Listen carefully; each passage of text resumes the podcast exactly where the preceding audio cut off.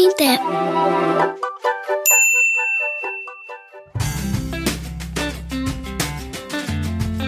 Olá, mariposos e mariposas, sejam bem-vindos a mais um episódio do PAMITê, o podcast do Instituto Maria da Penha. Um podcast onde a gente se dedica a refletir e a promover diálogos sobre questões de gênero e direitos humanos. Eu sou Carlinhos Vilaronga, sou voluntário no Instituto Maria da Penha aqui na Terrinha do Sol Nascente, falando da província de Shizuoka, pertinho do Monte Fuji.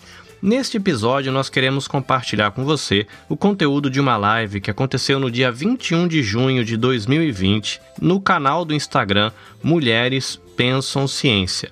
A moderadora do bate-papo foi a administradora do canal, a Gabriela Soares, e ela recebeu a professora Regina Célia para um bate-papo sobre violência contra a mulher. Eu vou deixar na descrição do episódio os links para você poder visitar o canal Mulheres Pensam Ciência e conhecer um pouco do trabalho que elas têm feito por lá.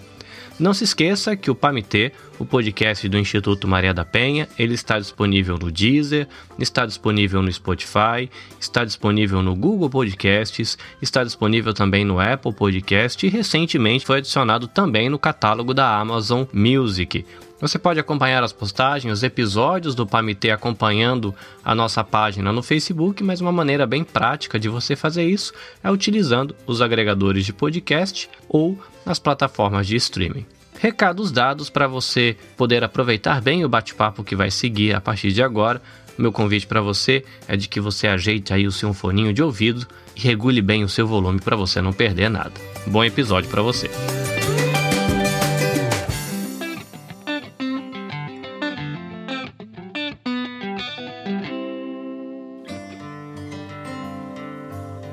Pamité.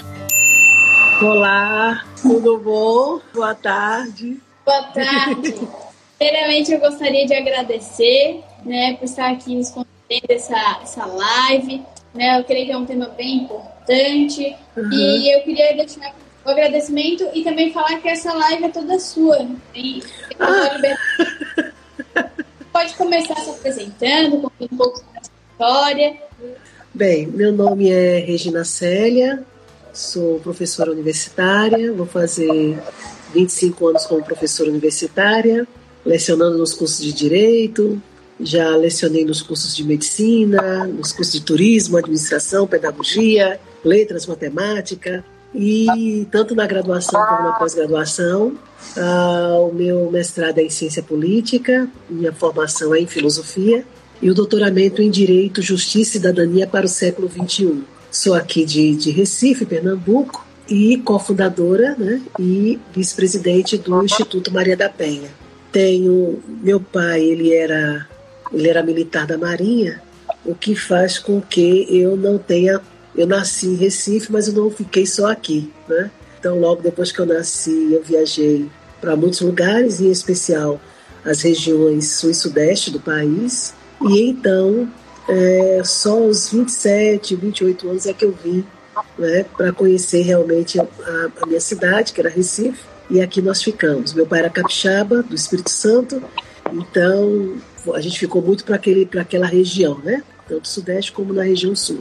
E como cofundador e vice-presidente do Instituto Maria da Penha, o Instituto Maria da Penha ele tem 10 anos, nós começamos em 2009, é, eu conheci Maria da Penha em 2006, numa realidade em que Pernambuco apresentou naquele ano, no final daquele ano, um índice de 309 mulheres assassinadas e era também o contexto não é, da lei.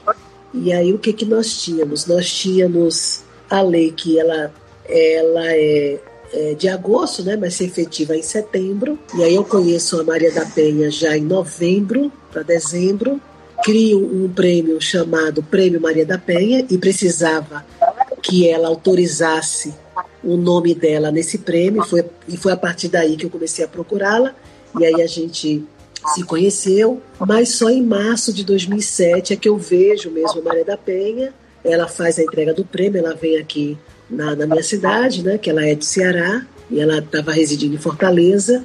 E foi quando ela veio para cá e fez a entrega do prêmio. E a partir daí a gente começou com uma, uma amizade. E dessa amizade, então, a gente começou a falar muito sobre é, a questão da, da Lei Maria da Penha e eu comecei a, a, a estudar muito sobre a lei, mas vendo também uma outra questão que a Lei Maria da Penha poderia nos ajudar era com relação aos órfãos de mulheres vítimas de violência que denunciavam o, o, crime, né? mas por falta da celeridade, que foi o traço comum que marcou os 19 anos e 6 meses de busca da Maria da Penha, não havia celeridade. Então, quando não há celeridade, essa mulher então ela é assassinada e ali ficam os órfãos. Já em 2006 para 2007, eu começo a fazer um levantamento, mesmo pela fonte midiática, né, pelos jornais, de mulheres que diziam que tinha uma medida protetiva, que já haviam denunciado, não tinha medida protetiva, mas já tinha denunciado, e que essas mulheres, então, elas foram assassinadas. E aí eu comecei a contabilizar mesmo por, por, por jornal né,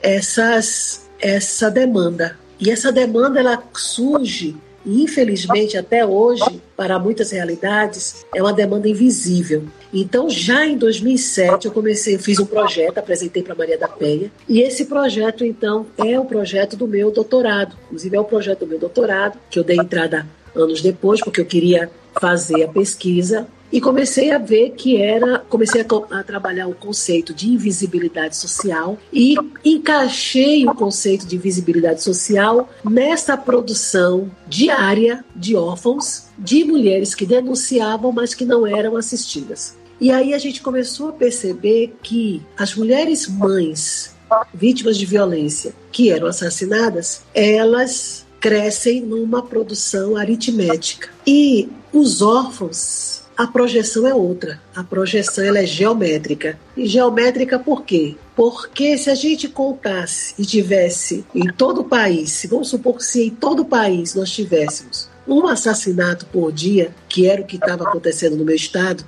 naquela época, nós temos de segunda a sexta cinco mulheres assassinadas, mas enquanto órfãos nós temos 12, podemos ter 15, podemos ter 10, podemos ter 8, nunca vai bater cinco. Então a gente vai ver que existe uma demanda ainda maior. E esses órfãos, a partir da Lei Maria da Penha, a partir do momento em que as mulheres elas fazem a denúncia e estão sob a guarda da Lei Maria da Penha, no sentido de fazer a denúncia e de ter ali necessariamente a celeridade como como dimensão obrigatória para elas serem assistidas e não os tem, a gente observa aí que tem uma demanda terrível no nosso Estado brasileiro. E aí o que, que a gente tem? A gente tem nessa invisibilidade ainda, que também é outra marca, é outra questão que faz do caso Maria da Penha, esse caso que ganhou grande notoriedade, a negligência, a omissão, a impunidade e a tolerância. No relatório do caso Maria da Penha, que foi um relatório emitido Comissão Interamericana de Direitos Humanos, em um dos trechos da análise sobre o caso da Maria da Penha, a comissão afirma que o Brasil, na verdade o Estado brasileiro, é tolerante às práticas de violência. E nesta tolerância, ela também fortalece e tolera o crescimento desses órfãos. E aí, não sei se você sabe quantos órfãos nós temos hoje a partir da Lei Maria da Penha. Eu não sei se alguém que está assistindo aqui sabe, mas eu quero dizer para vocês que o número é assustador. E quando a gente vai pensar na política pública da Lei Maria da Penha, que a Lei Maria da Penha ela nos permitiu fazer, nós percebemos que a política pública ainda é uma política pública extremamente fragilizada, é uma política pública ainda ineficiente e, consequentemente, ineficaz, que ainda não conseguiu suprir a base dos princípios da Lei Maria da Penha. Então, a Lei Maria da Penha, ela é uma lei, ela é considerada a terceira melhor lei, porque a primeira é da Espanha, porque na lei da espanhola eles começam a discutir o conceito de gênero à luz da educação, depois nós temos a, o Chile como segunda lei, porque a lei chilena começa a discutir a questão da lei de proteção da mulher, exigindo a competência da qualificação e formação dos agentes públicos. Esse é extremamente inovador e de uma formação continuada, permanente, e ela fala de permanência. E a Lei Maria da Penha, ela se torna não é, inovadora porque ela vai falar dos cinco tipos, ela vai falar da caracterização dos tipos de violência, ela também vai, no artigo 19, é, 29, ela vai falar que a mulher que é trabalhadora ela tem direito a quando a, a, a, situação da violência não puder ser contida de imediato e ela necessitar se afastar ir para uma casa abrigo ela pode levar o filho até os filhos até 18 anos e pode também receber se ela sendo trabalhadora ela pode também receber até seis meses por benefício. E esse recebimento tem que ser imediato. Por quê? Porque aquela mulher ela tem o respaldo da Lei Maria da Penha para, junto à perícia, para necessitar o benefício de urgência. E aí, quando a Lei Maria da Penha ela permite que a mulher com os filhos até 18 anos possa ir a, a, a um abrigo, a gente vai lembrar das crianças ou dos órfãos da violência. Então, o Estado aí tem uma saída e, mesmo assim, né, a gente observa que temos uma dificuldade enorme de fazer com que essa política pública ela possa ser garantida na sua integridade, porque as pessoas só leem uma parte da Lei Maria da Penha. Eles só compreendem o limite da sua compreensão enquanto cultura machista, enquanto mentalidade da Lei Maria da Penha. Eles não veem que a Lei Maria da Penha é uma lei estratégica, faz parte de uma estratégia de uma política pública que pode se, ter, se tornar eficiente para a proteção das mulheres. E aí nós vamos observar também que nessa perspectiva, os protocolos que as mulheres preenchem nas delegacias e em outras instituições são muito limitados quando a gente vai tentar ver quantos filhos ela tem, quais as idades desses filhos e quantos benefícios é, essa mulher tem. Então, esses protocolos ainda não estão sincronizados para que a gente possa ter uma amplitude de ações sistemáticas e eficientes de política pública para as mulheres. Então, a Lei Maria da Penha ela, ela é, tem, tem, ocupa esse terceiro lugar de forma inovadora e nós vamos observar que no que se refere à violência psicológica e moral, para a mulher mãe, ela é extremamente necessária porque ali também ela reverbera um dano sobre os filhos. O órfão, os órfãos de mulheres assassinadas que, que depois de denunciarem, se essa mulher deixou três filhos, um de cinco, um de oito e um de doze, o dano, e aí eu estou colocando bem assim do aprofundamento, o dano para cada um. Ele é diferenciado e é um dano que aquele que teve mais tempo com a mãe, aquele vai sofrer maior dano, que é o de 12. Não que os outros não, se, não, não, não sofram, né? Não dá para a gente mensurar mais e menos, mas eu estou falando no sentido da proximidade, no sentido da, da intimidade, do apego. E essa política pública, digo a você, não deve ser uma política pública, se assim se fizer, compensatória no sentido de se pagar, se ser indenizatória. E por que não deve? Porque nós temos um drama aí cultural terrível. Qual é? Velho conhecido, a permissividade, a cumplicidade, o silêncio daqueles que acompanham a vida de violência daquela mulher e não fazem nada e não falam nada. Essa cumplicidade ela já existe sem sem a perspectiva indenizatória possível possível de quem ficar com aquelas crianças caso o autor da violência seja o companheiro ou o marido. Você imagine como seria se por acaso se oferecesse uma indenização por idade de cada criança, por cada criança, a família receber uma indenização por parte do Estado até determinada idade para poder suprir, para poder de uma, compensar a perda da mãe. Imagine como seria. A produção de órfãos não seria, não seria a cada a cada uma hora, seria a cada dez minutos. A gente está tratando com uma coisa muito séria, as quais, infelizmente, infelizmente, nós ainda estamos engateando na aplicabilidade da ciência e da metodologia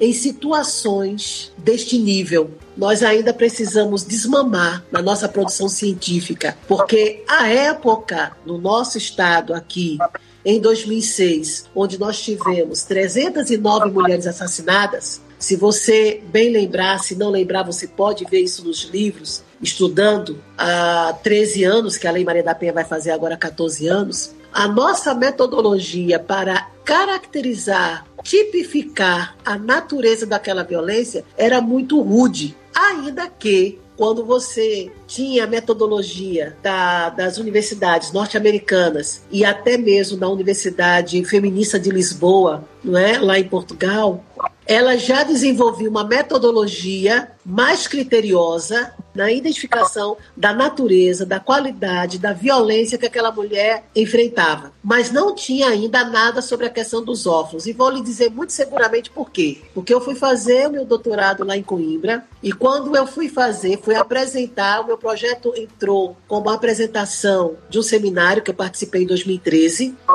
E em 2013 para 2015, quando eu estive lá para falar, a União de Mulheres que é a, é UMAR, que é a, a, União de Mulheres Ativistas lá de Portugal, a presidente me, me solicitou né, uma conversa sobre essa questão dos órfãos, que eles não tinham percebido. E aí, quando eu falei, ela perguntou: a gente poderia usar essa metodologia, né, essa ideia, para a gente fazer um levantamento aqui? E eu disse que sim, e nós fizemos juntas. E é interessante, eles fizeram um levantamento pela primeira vez em 2015. Essa, saiu até uma matéria sobre isso em março de 2015. Eu tenho essa matéria, posso mandar para vocês. Onde eles fazem o levantamento dos ovos, eles não tinham percebido isso. Então, confirmou, né, no meu modelo, confirmou a questão da invisibilidade, o conceito de invisibilidade social, porque nós focamos ainda, ainda nós estamos focando a questão da violência contra a mulher na relação homem-mulher. E o pior, ainda estamos focando na história de companheiro, marido, ex-amor, namorado. Nós não estamos levando em consideração a violência contra a mulher praticada com as mães e filhas, com as noras e sogras, nós não estamos ainda contabilizando. Nós não estamos fazendo um estudo ainda sobre isso. Porque ela pode sofrer, essa mulher em situação de violência, ela pode sofrer uma dupla violência. Uma violência do agressor e pode também estar sofrendo a violência de uma mulher, de sua íntima relação de afeto mas ainda né, a gente ainda está começando. Nos meus estudos, por conta dos órfãos, eu tenho que fazer. Então eu tenho que fazer esse cruzamento. Por que, que você tem que fazer, Regina? Porque eu quero saber qual é o nível de vulnerabilidade que aquela criança, possível órfã, está. Se ela, no momento em que ela acompanha a sua própria vida de violência na vida de violência da mãe, ela tem alguém que a proteja. Por quê? Porque se ela vir a se tornar órfã, e se for essa orfandade, ela, ela vir, não é? Do, do, do seu pai, padrasto, né? ela quem é que vai dar cobertura a ela? E essa cobertura não é uma cobertura apenas de uma guarida, de, de uma estrutura física da casa. Mas quem vai poder alimentar aquela criança com amor, com carinho, com afeto e com cuidado? Se for a agressora, né, que de certa maneira revezava com o agressor a violência contra a mulher ou eles estavam juntos nessa agressão, essa criança ela vai estar com dificuldade. E por que, que eu estou fazendo esse levantamento? Porque o Estado ele pode dizer, bom, se ela tem com quem ficar, não tem por que o Estado recolher essa criança. Concordo. Mas a grande questão é com quem esse órfão ou esses órfãos vão ficar. E isso independe da classe social. Viu? Eu não estou dizendo que as, as áreas mais vulneráveis socialmente são mais ríspidas, são mais duras, ou são mais agressivas, são mais violentas. Eu posso ter pessoas né, a, no nível social de classe A que estão na cobertura e ter pessoas que não têm não é, um bom relacionamento com aquela mãe. E aquela mãe, ela ser assassinada, e deixar o órfão dois ou três, e aquela pessoa que está lá no alto da cobertura a pessoa que ficou, seja mãe, seja sogra, seja tia, não ser essa, esse, essa provedora de, de amor, de carinho, de cuidado para essas crianças. Então, foi muito pertinente essa, esse convite sobre mulheres que pensam ciência, para que a gente possa pensar a questão da violência contra a mulher um pouco para além do ativismo, que eu acho que o ativismo, eu pratico ativismo, eu acho que é extremamente necessário, porque é a característica imediata, não imediatista, mas imediata, não é? no sentido da urgência, mas eu preciso também elaborar ideias, princípios, é, indicadores, marcadores é, científicos para poder nós termos uma política pública mais respaldada, mais sustentável, mais consistente na sua estratégia de aplicabilidade.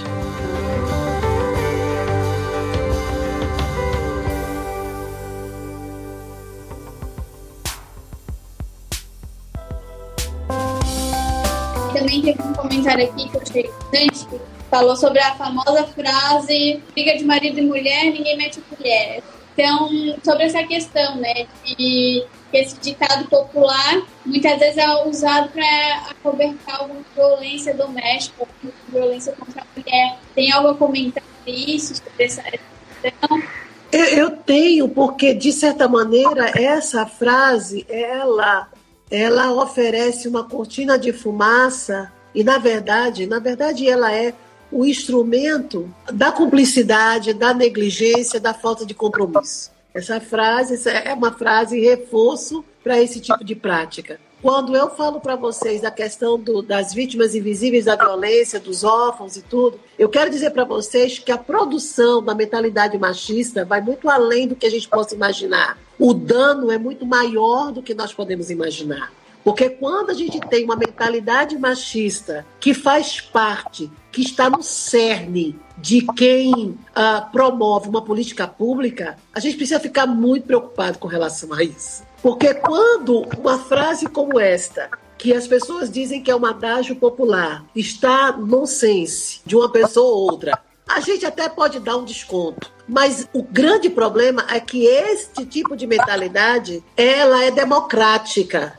E por ser democrática, ela chega aos grandes postos de elite, ela chega nas grandes representações do executivo e ela se materializa. E no momento em que ela se materializa, ela coloca uma arma na mão, da, na mão do agressor e, coloca, e quer colocar a arma na mão da vítima. Porque em briga de marido e mulher, ninguém mete a colher, eles que se resolvam. Porque também a gente pode colocar nesse sentido que estamos numa pandemia. Então, ou eu boto o pessoal para ficar dentro de casa, ou eu vou atrás das mulheres vítimas de violência. Mas minha senhora é para ficar em casa. A senhora vai para onde? Então, isso só vem, esses tempos, eles só vêm para reforçar esse discurso na sua materialidade. Nós temos que, que, que, que perceber que a questão dessa mentalidade machista ela não é apenas uma expressão corriqueira de ativistas feministas,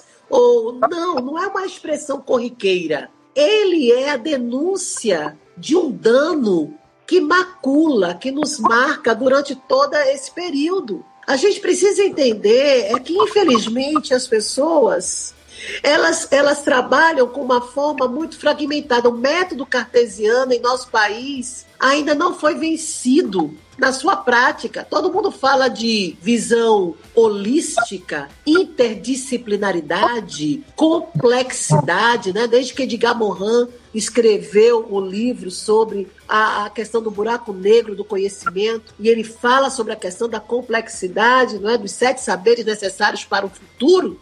A gente tem isso como um conhecimento livresco, mas a gente não aplica na nossa leitura da vida diária e em fazer com que a, a, a, a, a, a doxa ela venha se encontrar com a episteme e a gente viver na, na dialética. Então, a dialética, esse encontro é promovido pelos professores nas faculdades ou na nossa prática científica.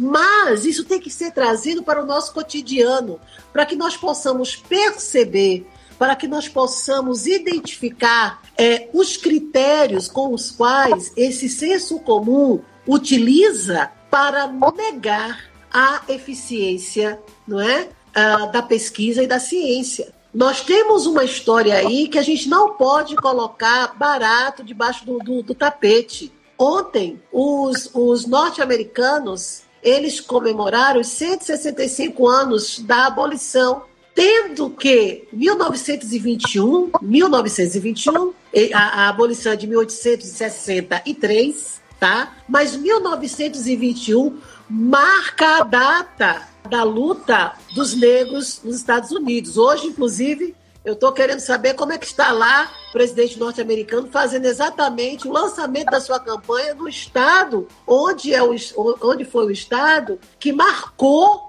aquele movimento de 1921 e que até hoje não foi apurado. Então nós temos aí 1800 na nossa realidade, nós se nós ficarmos com a data de 1888, que é uma data que realmente é uma data mais de reflexão, crítica para a gente começar a discutir.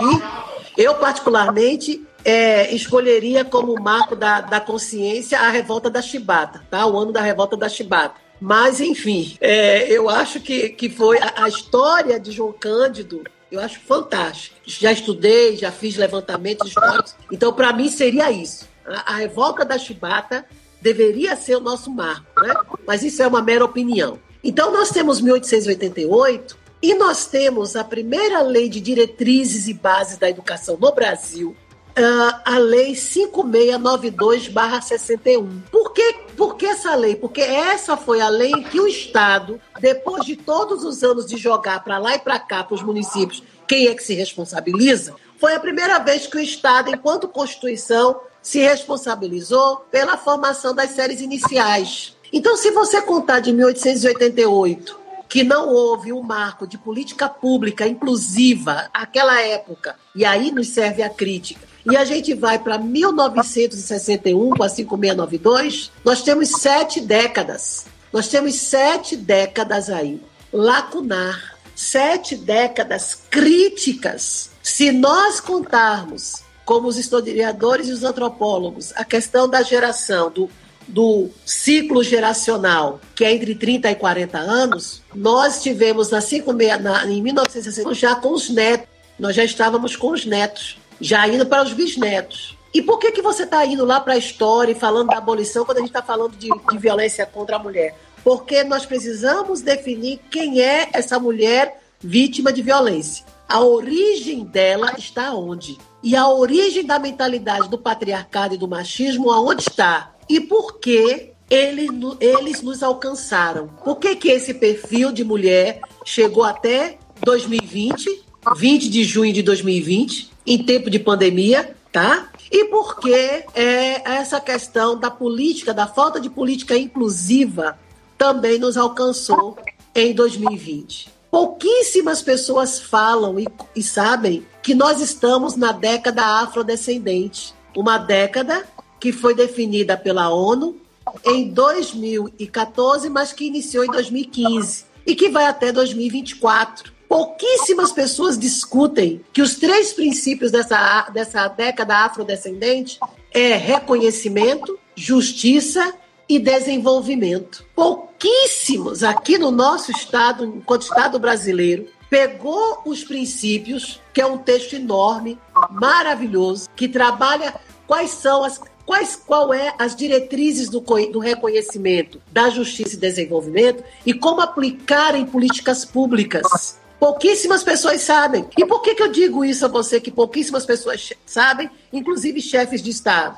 Pelo crescimento contínuo, acelerado de jovens negros que estão sendo assassinados e de mulheres negras que estão sendo assassinadas. Até o último, até o relatório de 2017 da, do relatório de segurança pública e o relatório também da, do mapa da violência, nós representávamos 54% de mulheres que eram assassinadas vítimas de violência doméstica. Hoje nós somos mais. O número de mulheres brancas está diminuindo, diminuiu. Não significa diminuindo que está, não é, progressivamente caindo. Não, diminuiu, tá? Que as mulheres mulheres, dependendo da, da etnia, continuam morrendo. Mas nós temos aí as mulheres negras que está crescendo. Então, nós temos aí uma, uma questão que, além dessa mentali a mentalidade machista, ela também é uma mentalidade racista. A mentalidade machista, ela também é uma mentalidade de exclusão econômico-social. A mentalidade machista, ela também traz no seu DNA a, a práticas de fortalecimento de desigualdade educacional. Então, a prática, a, a, a, mentalidade machista, ela é extremamente desagregadora e contra qualquer proposta de equidade de gênero. Então, essa mentalidade machista, ela é danosa não só para as mulheres, mas ela também é um dano corrosivo e perverso para com os homens. E quando é que ela começa com essa questão? Quando os homens não são homens. Quando? Quando são crianças. Quando eles estão, são crianças e tem que ter uma humanidade de homem. Então, se diz para uma criança de dois anos, um ano e oito meses, dois anos, três, não chore porque você é homem, eu estou eu estou tirando dele a sua condição existencial enquanto criança e humana e estou implantando ali, não é, corrosivamente, um germe do homicídio.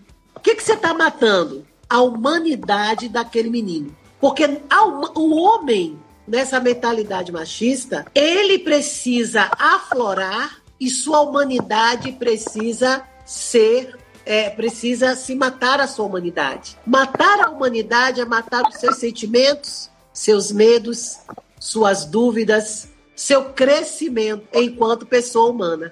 E aí, nessa perspectiva, a mentalidade machista ela precisa matar a humanidade do homem para dominar a humanidade da mulher. Porque matando a humanidade, eu tiro também a sororidade eu tiro a dororidade. Sororidade não é só entre mulheres. O termo, lá na sua origem norte-americana, não nos diz isso. É entre os pares, é entre os humanos. Só que a gente puxou para a nossa sardinha. Tudo bem. Precisamos, mas é necessário que a gente faça uma visita aos conceitos para poder compreender melhor os contextos e transformar esses padrões de dominação. E se isso não começar por nós, que fazemos, pensamos e aplicamos a ciência, fica difícil outras pessoas fazerem. É impressionante você ainda ter uma pessoa que, quando a gente vai falar de racismo, salta para você a Lei Afonso Arinos. A gente sabendo que a Lei Afonso Arinos jamais foi para resolver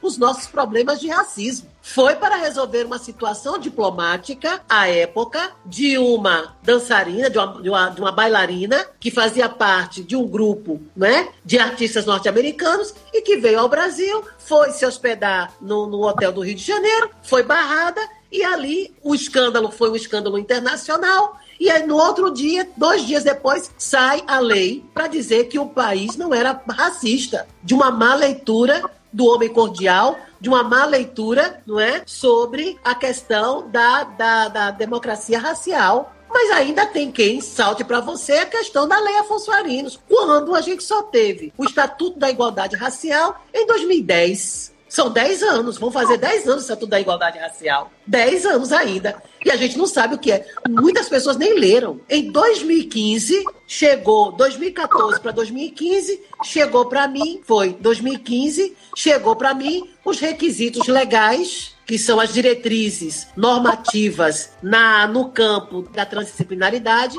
para trabalhar nas matrizes curriculares do ensino superior. E os requisitos legais, que trabalhava a questão dos direitos humanos, versava sobre três princípios: direitos humanos, requisitos legais para, para trabalhar direitos humanos de forma inter e transdisciplinar, e transdisciplinar, meio ambiente e relações étnico-raciais em 2015 para nós, professores universitários da iniciativa privada, trabalhar isso como determinação do MEC. Então, fica difícil você trabalhar uma política pública de enfrentamento à violência contra a mulher trazendo apenas panfleto, falando sobre o ciclo da violência, quando você não leva as pessoas a refletir sobre o contexto. Então as pessoas querem reduzir a questão da violência contra a mulher em dois campos: o campo do mimimi das feministas e adjacências, ok? E o campo daqueles do em briga de marido e mulher, ninguém mete a colher.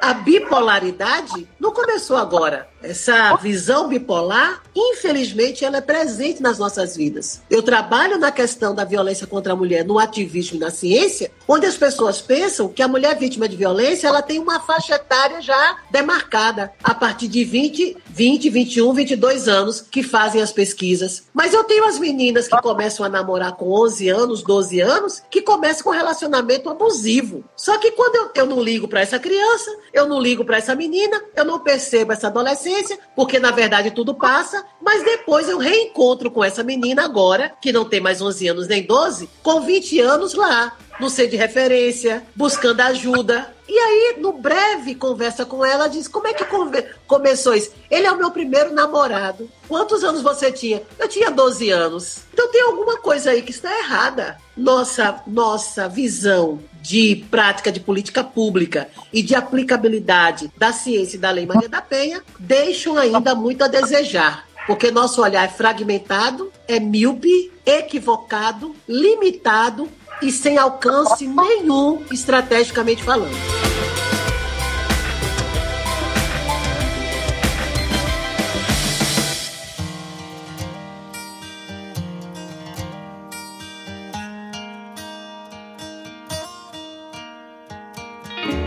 E uma coisa que eu achei interessante ressaltar é que a violência não é só uma uhum. violência física, né? Pode ser uma violência, uma violência psicológica. E nessa questão é, que a senhora comentou sobre a questão da se estender para os filhos.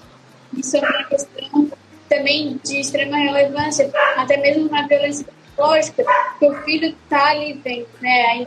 O filho mais velho, essa, essa mas ele realmente, ele tá ali, tá acompanhando, ele tem um vínculo maior com a mãe.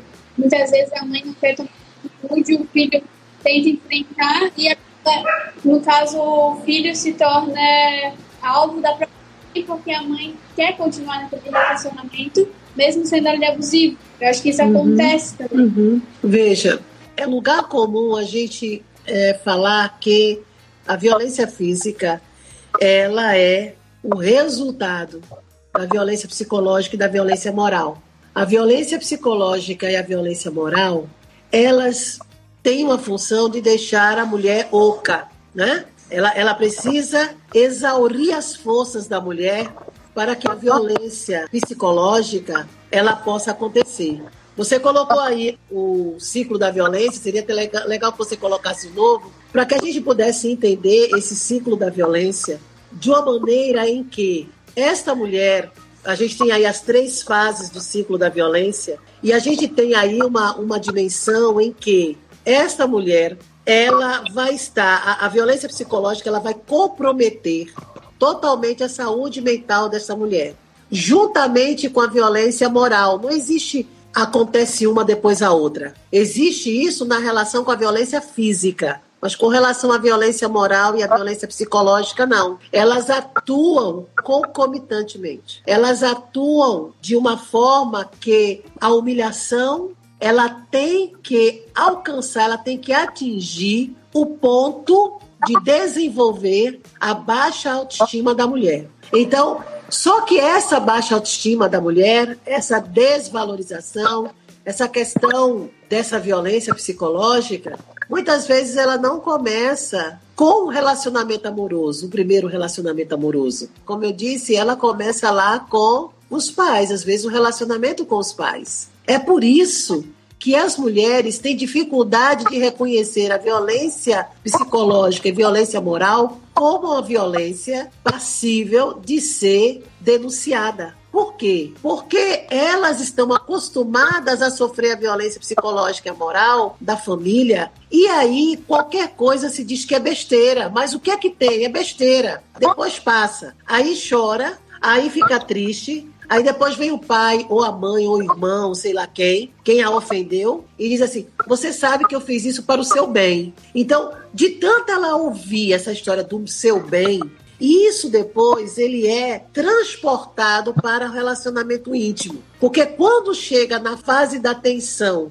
que é a fase da humilhação, que é a fase dos xingamentos e tal, das ameaças, da intimidação, e que vai para o processo da agressão, e aí depois que ela sofre a agressão, o que que ele vai dizer? Ele vai dizer assim para ela: "Eu perdi a cabeça. Você sabe que eu não gosto de fazer isso com você. Você sabe que eu te amo, que você é a mulher da minha vida. Essas expressões, elas estão muito próximas ao que ela ouvia lá. Você sabe que papai faz isso para o teu bem. Você sabe que mamãe faz isso para o teu bem. Você, se você não tivesse sido desobediente, não tinha feito isso, não tinha deixado. Então, ela se acostuma, ela só vai realmente pretender ter alguma atitude quando ele bate. Eu digo pretender porque, mesmo assim, muitas não denunciam pelo medo. Mas aí é quando ela percebe, quando ela leva um tapa, um beliscão, um chute, é quando ela percebe: ah, isso é. Você está me violentando, você está me batendo. Porque até então ela tolerava aquela situação, mas porque era uma situação banal.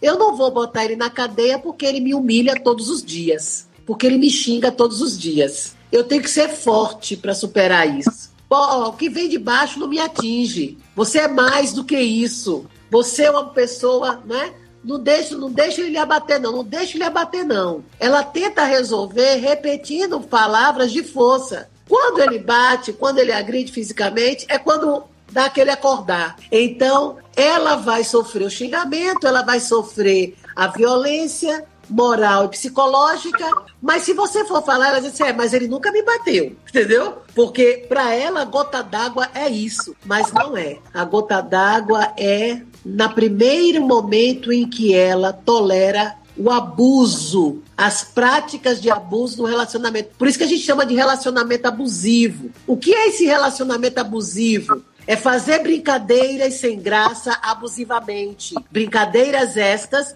para atingir sua alma, para atingir a sua intelectualidade, para atingir a sua mente. E a partir daí começar a comprometer sua saúde mental. Como é que compromete sua saúde mental? Quando você não deixa de pensar sobre a última frase que ele disse. Ele estava dizendo aquilo comigo. Você acha que eu tô gorda mesmo? Você acha que eu tô muito magra mesmo? Você acha que aquela menina é mais bonita do que eu? Você acha que eu sou desleixada mesmo? Você acha que eu sou assim? Você acha que eu sou muito, eu sou muito doce, eu sou muito dura? Ele nunca te bateu.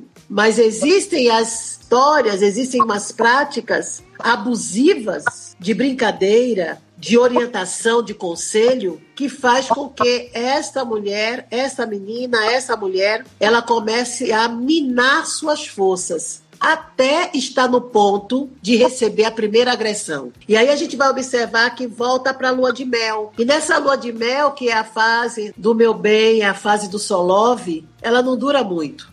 Mas esta é a fase que ela, já na fase da tensão, a mulher já espera chegar. Por que isso? Porque ela pode sofrer agressão, mas está presa ao passado de como ele era como ele é quando não bebe, quando não usa droga, quando não está desempregado, quando não tá sei o quê. Ele é um doce, ele é, ele é ótimo, ele é muito educado. Aí se ela estiver contando para outra pessoa, aí vira para a irmã ou vira para amiga, não é fulana. Lembra que ele, ele, ele, ele, foi assim, aí a outra diz assim, não, não. Olha, eu tô assim, porque... Por que, que eu tô dizendo isso? Porque é assim que chega pra gente. Seja no instituto, seja a forma como ela chega lá no centro de referência. Ele não era assim. Então, nessa perspectiva, essa é a fuga dela. É isso, é esse o cativeiro dela. É isso que impede ela de fazer isso na primeira denúncia. Essa lembrança, essa nostalgia, essa forma de como ele era. Nenhum relacionamento começa entre tapas e beijos, apesar da música. Nenhum relacionamento começa com uma facada. Ele sempre começa nessa sutileza do amor, da educação, e aí eu digo para você o seguinte: por que que os ex-amor quando a, quando a mulher consegue finalmente romper com o ciclo, romper com o relacionamento, eles não aceitam. Porque dá trabalho voltar a ser bom moço. Dá trabalho, sabia? Dá trabalho. Porque se ela não quer ele de volta, ele precisa se relacionar com alguém, isso é óbvio. Ele vai ter que investir de novo naquela forma educada, simulada, teatral, que ele desenvolveu para poder colocá-la no cativeiro. Ele vai ter que fazer tudo aquilo, ser o gentleman de novo, para depois mostrar quem ele realmente é. Se eu já tenho ela há tantos anos, por que eu vou me dar trabalho de buscar outra? É por isso que tem muitas meninas que têm dificuldade de se desvencilhar do ex-amor. Porque o ex-amor, ele não está querendo ela porque é louco e apaixonado, não. Não, não é por isso. É porque ele vai ter que voltar a fazer aquela mesma prática. E é por isso que a Lei Maria da Penha, no artigo 35, o artigo 35, ele fala sobre a questão das políticas públicas para a criação de centros de reabilitação e reeducação para autores de violência. Porque ainda que ele rompa o relacionamento com aquela mulher, ele vai para uma outra e ele vai perpetrar aquela violência. E aquele homem ele precisa ter o quê? A sua humanidade que mataram a humanidade dele lá com a mentalidade machista lá quando criança, aquela humanidade precisa ser resgatada. É, sobre aquela questão de ah, ele nunca nunca me bateu, quando comentasse assim, ah, ele não bebia, ele não fumava, ele não, né, não tinha comportamentos assim. E também essa questão de não beber, de não fazer coisas que para algumas mulheres é, erra são erradas, serve de respaldo para alguma violência verbal ou até algum comportamento violento. Ah, ele faz isso, ele é desse jeito, mas ele não bebe. Ah, ele faz uhum. isso, mas, mas ele sai com os amigos toda hora, né? Ele é tão bonzinho, ele fica em casa. Então isso serve como um, um como se fosse um respaldo para aquele comportamento violento, agressivo. Isso serve mais para ela, né? Porque ele, ele não precisa se convencer, né, da forma de ser. Ele só começa a ficar um pouco em dúvida quando ela propõe um fim do relacionamento. Aí ele começa a ficar em dúvida. Mas durante todo esse processo, quem tem que né, ficar encucada, quem tem que compensar, quem tem que se desculpar, é ela. Porque ela precisa se convencer que ela não fez uma má escolha. Porque tudo é uma questão de escolha. Ela precisa se convencer que ela não fez uma má escolha. Ela, ela precisa se convencer de que tudo que ela fez, que ela lutou, não sei o quê, valeu a pena e que tudo isso ela pode tolerar. Só que tudo, todo esse investimento ela faz é, é, é de dentro para fora. Ela faz o investimento. Então, é uma forma de representação, é um, é um externo. E que muitas vezes aí é um processo em que ela se anula. Ela se anula enquanto indivíduo, ela se anula enquanto mulher, ela se anula enquanto gênero, ela se anula enquanto pessoa. Então ela vai justificar por quê? Porque ela, ela permitiu que ele esvaziasse ela de valor. E aí ela entende que todo o valor que ela tem, que foi depositado na presença dele, na existência dele, ela só vai conseguir sobreviver se for com ele. Porque ele mesmo pergunta para ela: quem é que vai te querer? Quem é que vai te querer assim? Quem é que vai te querer gorda? Quem é que vai te querer com filho? Quem é que vai te querer? Que faz dois anos que tu fechaste a tua faculdade. Quem é que vai te querer desempregada? Quem é que vai te querer morando? Então, ele vai perguntar: quem é que vai te querer com essa mania tua de ciúme? Quem é que vai te querer? É, é necessário que ele fale isso, ela se convença, para que ela possa buscar, é ela que vai buscar desculpas, formas de se convencer que ela pode tolerar todos esses caguetes, todos esses vícios, a violência que ele traz em si. Isso é muito preocupante, porque aí a gente tem um número menor de mulheres proativas, de mulheres determinadas, de mulheres otimistas, de mulheres alegres, vivas, mulheres de visão, mulheres estratégicas, mulheres cientistas. A gente tem um número menor disso. Nosso nossa demanda, nosso, desculpa, nosso universo de mulheres cientistas é muito pouco. E a ciência não começa, eu não começo a ser cientista com, com 30, 40 anos de idade depois de um grande desilusão amorosa. Eu tenho que começar a trabalhar isso na escola lá com aquela menina de 5 anos, 6 anos de idade, 7 anos. Eu preciso falar de ciência lá. Eu preciso falar de projeção lá, eu preciso falar de liderança lá, eu preciso falar de política lá, eu preciso falar de mulheres aguerridas lá. E eu preciso falar não só para as mulheres, mas eu preciso falar para os meninos, mas de uma, de uma liderança saudável. Não é de uma liderança dessa, violenta, dominadora. Eu preciso falar de liderança no contexto da humanidade, de uma liderança forte. Eu preciso começar a falar de comunicação não violenta. Eu preciso começar a falar é, de uma comunicação não violenta e de um mundo de equidade que possa garantir o direito à vida de homens e mulheres. Não me interessa empoderar só mulheres e não falar com os homens, porque os homens têm mais de mil anos de avanço na nossa frente, de força. Não, mas foram mil anos equivocados, errados. E eu não posso oprimir essa nova geração dizendo, ah, não, vocês se resolvam. Vamos resolver, vamos dar conta agora das meninas. Posso fazer um negócio desse? É, é uma atitude nécia, atitude sem nenhum tipo de, de racionalidade saudável e equilibrada. Então, Lei Maria da Penha não é só para as mulheres. Lei Maria da Penha, a gente tem que falar também para os homens. E sem, sem aceitar as gracinhas do João do Penho, Lei João do Penho ou Lei Mário do Penho. Porque ele já tem o Código Penal. O homem que for violentado por uma mulher psicologicamente, moralmente, ele pode chegar na delegacia e denunciar sem problema nenhum. O homem pode ter uma medida protetiva contra a mulher? Pode.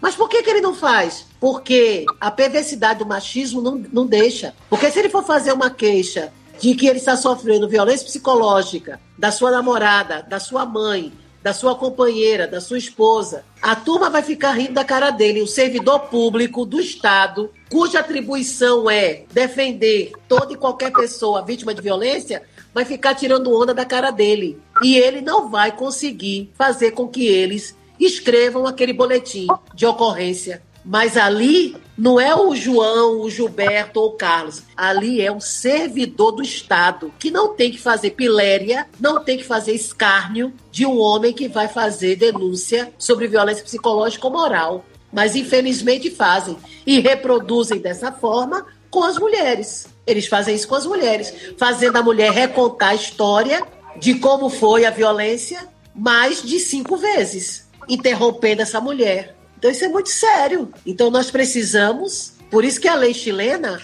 ela coloca sobre a qualificação e a formação continuada dos servidores públicos permanentemente, permanentemente e que esse, essa, a política pública de formação continuada para esses servidores precisa ser melhor monitorada, precisa ser melhor aplicada, porque ele é, ele é representante do Estado aplicando a mentalidade machista e dizendo aos quatro cantos que a Lei Maria da Penha não serve de nada, que depois da lei se matou mais. Quando um homem, um servidor público, agente de segurança ou de saúde, vem dizer isso para mim, então aí eu digo para ele, olha, então o problema é incompetência sua. Por quê? Porque a lei sem obras é morta. A lei, a letra não anda sozinha, precisa de alguém para aplicar. E você, juiz, desembargador, advogado, promotor, é, é, delegado, policial, é a pessoa capacitada para aplicar de forma diligente a lei. Se ela não falha, a falha é sua.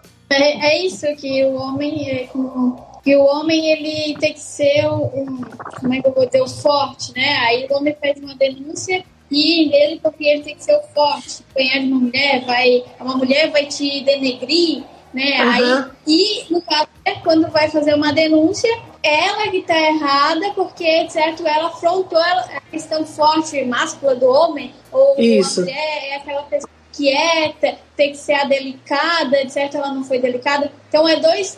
É, do, é do, Exato. Assim, eu acho que de, de violência, né? Precisa ser uma pessoa muito instruída, uma pessoa que e como é. falar assim, a humanidade, de humanidade, não é questão de homem ou mulher, é questão de, da humanidade em si, né? Isso, exatamente. É, bem rapidinho, eu vou lhe dizer, só para a gente poder encerrar. Eu tive um aluno que ele, que ele, ele pratica MMA. E ele é bem forte e tal, aquele negócio todo. E ele teve o celular dele ah, roubado. Foi roubado o celular dele. E aí ele chegou na delegacia e foi fazer a denúncia do assalto. E aí ele disse que os caras chegaram para ele e falaram assim: Mas você, meu Deus, você é tão forte. Você é, é, faz o que? Ele falou que pratica MMA. Você, praticante de MMA, tão forte, deixou que dois caras roubassem seu celular? Aí ele ficou olhando assim para mim, aí disse, professora, os caras estavam armados, um, um, um tava com. com um, um, eu vi a arma, mas eu não, não podia saber se era arma de brinquedo de verdade. E o outro, aparentemente, estava com canivete. Mas, professor, olha, a vontade veio, mas eu disse: não, peraí, cara, eu vou deixar ele levar e vou denunciar. Eu tive que explicar mais de meia hora para eles a minha condição para poder fazer eles registrarem. Eles conversaram o tempo todo sobre a estrutura física desse meu aluno, o assalto, não é? E o fato de um homem daquele, uma montanha daquela, ter permitido que os caras assaltassem e fossem ali para fazer a denúncia. Agora, que seja eu ou você perguntando isso, na brincadeira ou tirando onda, tudo bem. Mas um servidor público que está ali na delegacia para isso, cabe, entendeu? Então, para você ver a, a, a, essa questão. Quem dirá um homem que pratica MMA chegar lá e dizer que é que sofre violência psicológica?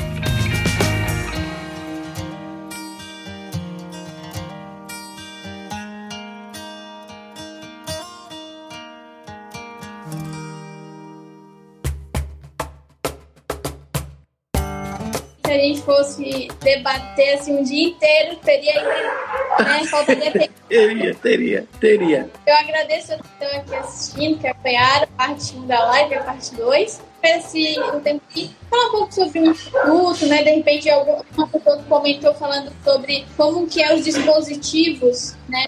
E eu acho que é aplicativo para a questão da denúncia. Então, queria deixar esse tempo livre para falar sobre essa questão. E, para finalizar, deixar um, um recado para essas mulheres que estão nos assistindo. Então, é, esposas, é, namoradas ou também filhas de pessoas que são agressivas, que têm alguma violência. Então, deixar é, encerrando esse, esse conforto. Bem, o Instituto Maria da Penha, como eu disse lá no iníciozinho, ele tem nove anos, uh, tem dez anos, desculpa, tem dez anos. Uh, ele é de julho de 2009. Eu sou cofundadora e vice-presidente. Maria da Penha reside em Fortaleza. Ela é a presidente do Instituto. Não é? Aqui em Recife, nós fazemos toda a parte de formação pedagógica dos voluntariados, dos voluntariados adultos, dos voluntariados mirins também. Uh, nós fazemos também atendimento online, então nós, o, todo o atendimento é feito, todo o pedido né, de ajuda é feito através do nosso Instagram, Instagram Instituto Maria da Penha, ou então pelo e-mail Instituto Maria da Penha Recife, arroba gmail.com. Então, Instituto Maria da Penha Recife, arroba gmail.com. Você pode mandar lá sua solicitação ou, ou consulta para alguma dúvida. Nós estamos atendendo para todo o Brasil. Já temos o nosso primeiro relatório que nós vamos divulgar com alguns dados interessantes. E o Instituto Maria da Penha,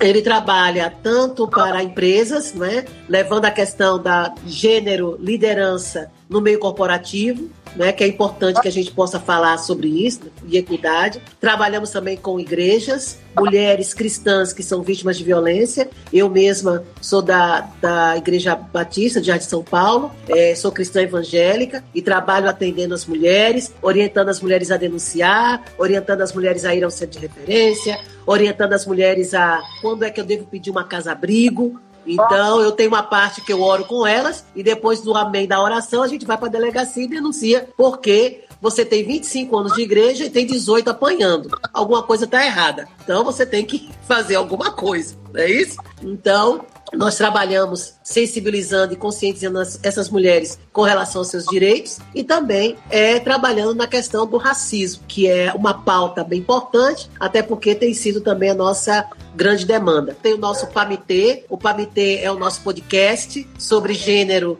não é? e direitos humanos. O PAMITê, ele é, é inspirado das três irmãs é, que eram chamadas Las Mariposas, não é? Da Pátria, é, Minerva a Maria Tereza e essas irmãs da República Dominicana, né, que foram assassinadas na década de 70 pelo governo. Então, daí a gente juntou, ficou PABT, então é um podcast que fala sobre isso, fala toda a questão relacionada a gênero. Temos também as nossas páginas e as defensoras e defensores. Então nós temos lives pelo Instituto Maria da Penha e temos as lives também, que, que é a live só sobre voluntariado, qualquer voluntariado, seja na, na área de, de meio ambiente, com os pets, é, diversidade é, sexual, diversidade religiosa, étnica. Então, todo o trabalho de voluntariado. Então, nós temos lá o Instagram das defensoras e defensores dos direitos da cidadania. Lá nós temos a Luísa, que é que coordena lá o Instagram. O Instagram do Instituto aqui é, é Instituto Maria da Penha, coordenado por Lucelle. E temos o nosso grupo é, online, que é o grupo jurídico, que é coordenado pela professora e doutora Anabel, Anabel Pessoa, que é cofundadora também do Instituto. Temos 17 pessoas nessa equipe e temos também o trabalho com homens. O meu esposo, o Flávio, ele tem um projeto de homens pelo fim da violência, trabalhando direito das mulheres, trabalhando gênero. São homens falando para homens sobre violência contra a mulher, juntamente com o professor e doutor Sandro Saião, que é o nosso parceiro parceiro lá da, da Virtus. Então, Sandro Saião fala sobre masculinidade tóxica e, junto com Flávio, trabalha com homens. Né? Nós estamos com 50 homens falando sobre é, a questão do enfrentamento à violência contra a mulher, contra o homem, né? No, nesse grande, nessa grande campanha do He for She. Perfeito. Agradeço muito por estar nos disponibilizando né, esse seu tempo falando sobre um assunto tão importante, né, e por ser também essa mulher que luta, né, que é uma mulher que pensa ciência também, né, Glória também por atuar nesses campos de a questão das igrejas também que é uma coisa muito importante falar nessa, sobre esse tema que tem muitas mulheres realmente que têm 20 anos de igreja e 18 apanhando, né? Então, É eu sou verdade. cristã, então esse tema é muito importante ser falado, principalmente nesses meios. que Então, bom. muito obrigada. Obrigada. muito eu vou obrigada, deixar. pessoal. Eu vou deixar só uma palavrinha para vocês que está aqui em Provérbios 8 e 9. 31, 8, 9. Abre a boca a favor do mudo, pelo direito de todos os que se acham desamparados. Abre a boca, julga retamente e faz justiça aos pobres e aos necessitados. Então eu deixo essa palavra para vocês, né? É uma palavra aguerrida, é uma palavra de luta, é uma palavra de desafio, mas geradora de paz. Deus abençoe. Tchau, obrigada, amém. Tchau, pessoal.